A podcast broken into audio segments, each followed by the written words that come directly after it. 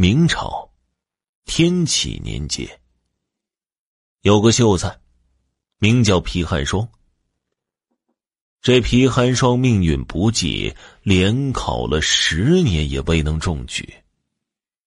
没办法，秀才改做商人。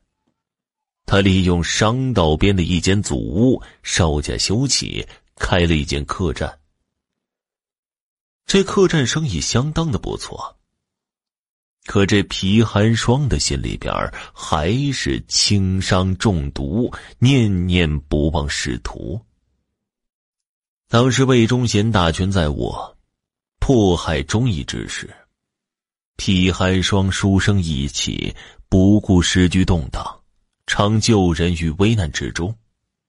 这一年，他一共救助了三个人。这第一个人叫做钟武。那天呢，钟武满头包扎着布条，找到了皮寒霜，说想当个伙计，讨口饭吃。皮寒霜见那布条上血迹斑斑，有些不想收留。钟武哀求道：“我出门逃荒，遇上土匪，将我砍伤。”请救我一条性命吧。皮寒霜心软，就收留钟武当了一名伙计。钟武伤好了之后，脸上留下了蜈蚣般的伤疤。又过了月余，店里来了个道士，名叫贺天举。贺天举旅途劳顿，染上风寒，病倒在床。皮寒霜请来大夫，还亲自为贺天举煎药喂药，直到他病情好转。这天呢，皮寒霜陪着贺天举在客栈院子里散步。一个村民用马车拖了一棵柏树，有二人合抱那般粗壮。原来前不久啊。这皮寒霜见客栈桌面陈旧，就向村民订购木料。村民对皮寒霜说：“呀，这棵柏树可锯成十多个桌面。”又指着柏树上类似人面的结疤说道：“这柏木里啊，结疤越多，越珍贵值钱。这些结疤被称作龟脸。我数了一下。”这树有十个龟脸，可是柏树中的极品呢。皮寒霜问村民要多少钱，村民说要十两银子。皮寒霜有些嫌贵，贺天举在一旁看了看，忙对皮寒霜使了个眼色。十两银子，不贵，一点也不贵。等村民收了银子走了。贺天举对皮寒霜说：“这棵柏树做桌面的话，太可惜了。你看它油脂浓厚，光泽润滑。如果涂上树漆，做成寿材，可保千年不腐。”听了贺天举的话，皮寒霜顿时醒悟，怕客栈里的客人忌讳。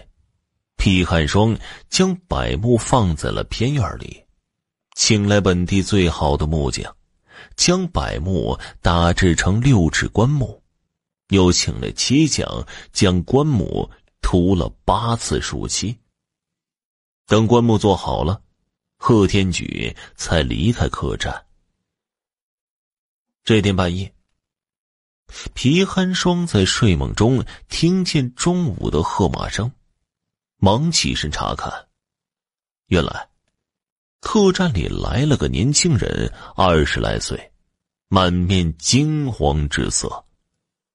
中午对皮寒霜说：“年轻人要住店，却身无分文，自己这才喝马赶走的。”皮寒霜见这年轻人虽是下人打扮，可皮肤白皙，模样斯文。不由得起了怜悯之心，他对年轻人说：“我这里已经客满，只剩下一间小院。可院子里停放了一口棺材，你可愿住下？这年轻人点头答应了。过了两天，有个身披铠甲的卫官带着二十多号士兵，将客栈包围的水泄不通。皮寒霜忙上前询问，魏官说：“我们是东厂魏公公的人。”左御史司马斗犯上作乱，他的儿子司义阳漏网在逃，听人举报，说他逃到此处，你是否知情啊？说完，魏官一抖手里的告示，皮寒霜一见告示上的画像，暗暗叫了声苦。画像上画的正是自己收留的那年轻人，但他很快镇定下来，面不改色说道：“并未见过此人。”魏官一挥手，手下立刻冲进客栈，不一会儿都来回话，说并未见到司义阳。卫官扫视着四周。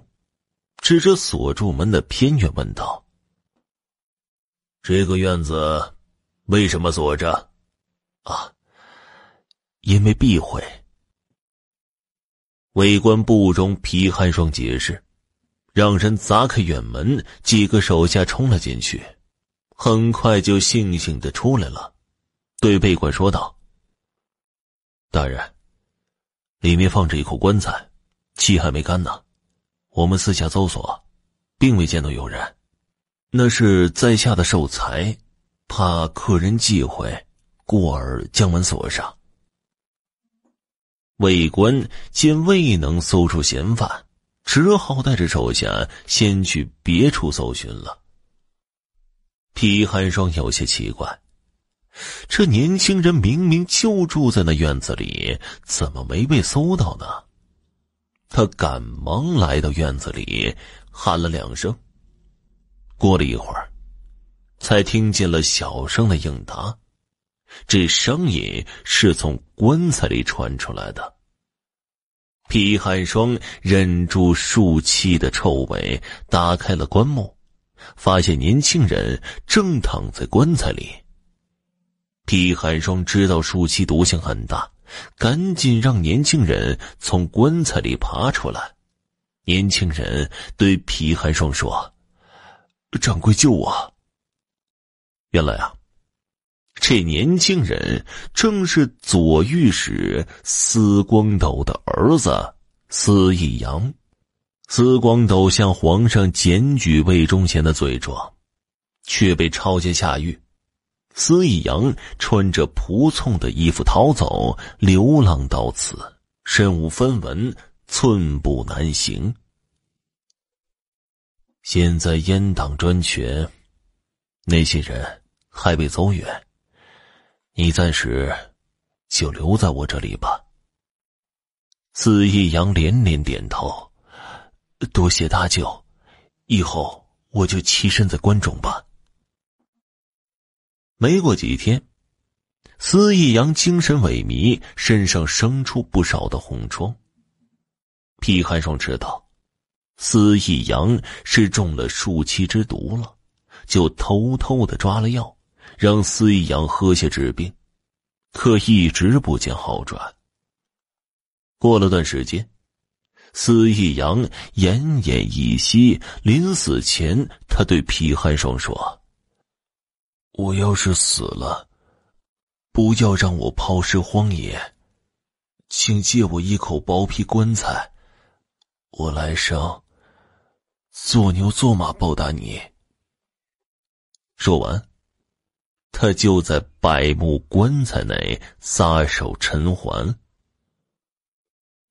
见司一阳死了，皮寒霜找来中午。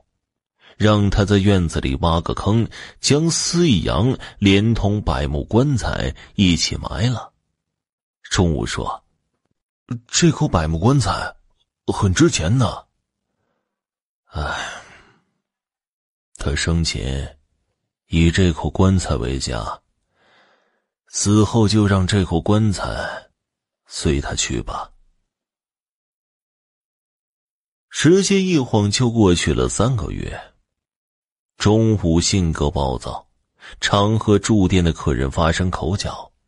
这天，皮寒霜训了中午几句，说若再如此，就要辞退他。没想到中午变了个脸色，要我走可以，必须给一百两银子。皮寒霜当然不答应。中午狠狠的说道：“既然你无情，也莫怪我无义了。”说完，他竟然扬长而去了。第二天，县官带着一队捕快。将皮寒霜抓了起来，罪名竟是他将左御史司光斗的儿子司义阳缢死。原来，中午离去后，赌气来到县衙，说要举报皮寒霜收留乱党司一阳。没想到县令一听，高兴的几乎蹦了起来，对中午说：“司一阳在哪儿呢？”司御史正四处派人寻找呢。这县令这么说，是因为这三个月里，朝廷局势发生了翻天覆地的变化。天启皇帝驾崩，崇祯即位，崇祯将魏忠贤流放，魏忠贤自知罪孽深重，在流放途中自缢身亡。魏忠贤死后。司光斗被放出大牢，官复原职。他立刻寻找起儿子的下落来。钟武没想到形势瞬息万变，他眼睛一眨，又想出个置皮寒霜于死地的主意。他对县令说：“皮寒霜虽然收留了司一阳。”但因为惧怕魏忠贤，后来用绳索将司一阳缢死。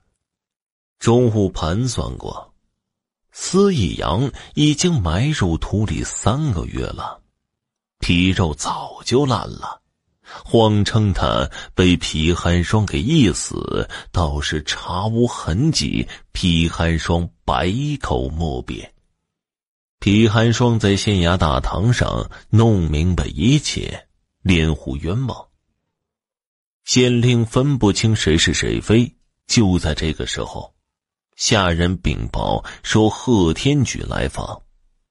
原来，县令和贺天举是老朋友。贺天举对县令说道：“开棺验尸，不就清楚了吗？”县令让仵作开棺验尸，棺木打开。只见司义阳神色安详，如同睡着一般，脖颈处毫无伤痕。众人不禁感叹：这口百木棺材能保遗体不腐，真是难得之宝。县令于是追查钟武诬告之罪，竟然查出钟武是一名杀人越货的江洋大盗。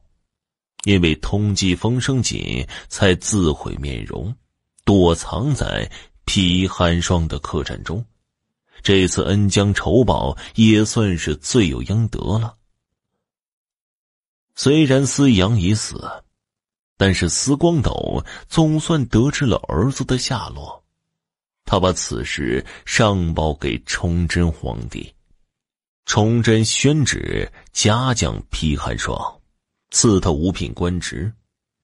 听说皮寒霜做了官，贺天举对他说：“那颗柏木是有灵性的，上面有十个鬼脸，俗称十鬼抬棺。一百年之后，若用此棺，可硬币你家世代为官。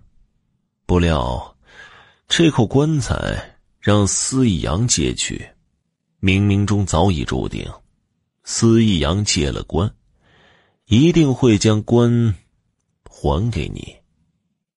贺天举一家之言或许不足为信，但好人有好报，还真是这个理。